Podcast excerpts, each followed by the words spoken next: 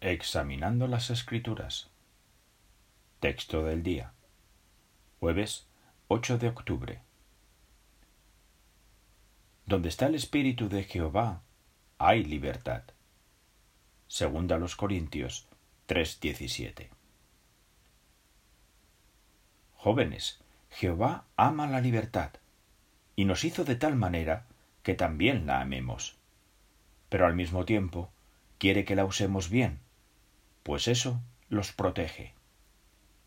Es posible que conozcan a otros jóvenes que ven pornografía, mantienen relaciones sexuales inmorales, practican deportes peligrosos, consumen drogas o abusan del alcohol.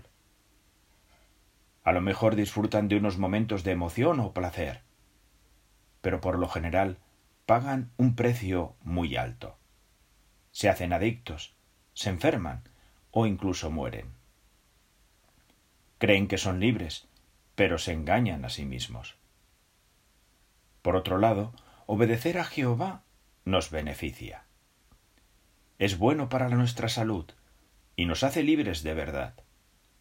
Es más, cuando usan bien su libertad, es decir, dentro de los límites de las leyes y los principios perfectos de Dios, les demuestran a Jehová y a sus padres que se les puede dar más libertad.